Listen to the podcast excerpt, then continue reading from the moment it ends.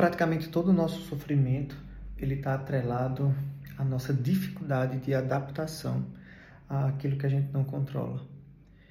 Às vezes, uma necessidade absurda de saber o que o futuro nos reserva. Não dá para saber, gera angústia, sofrimento.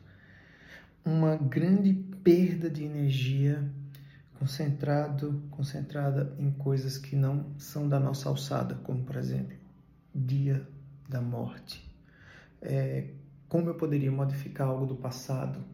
Essa energia não vale a pena, porque é incontrolável isso. Muitas vezes a gente acessa emoções negativas ao invés de construir e nos conectar ao amor, à esperança. Então é hora de aceitar e deixar ir tudo aquilo que a gente não controla.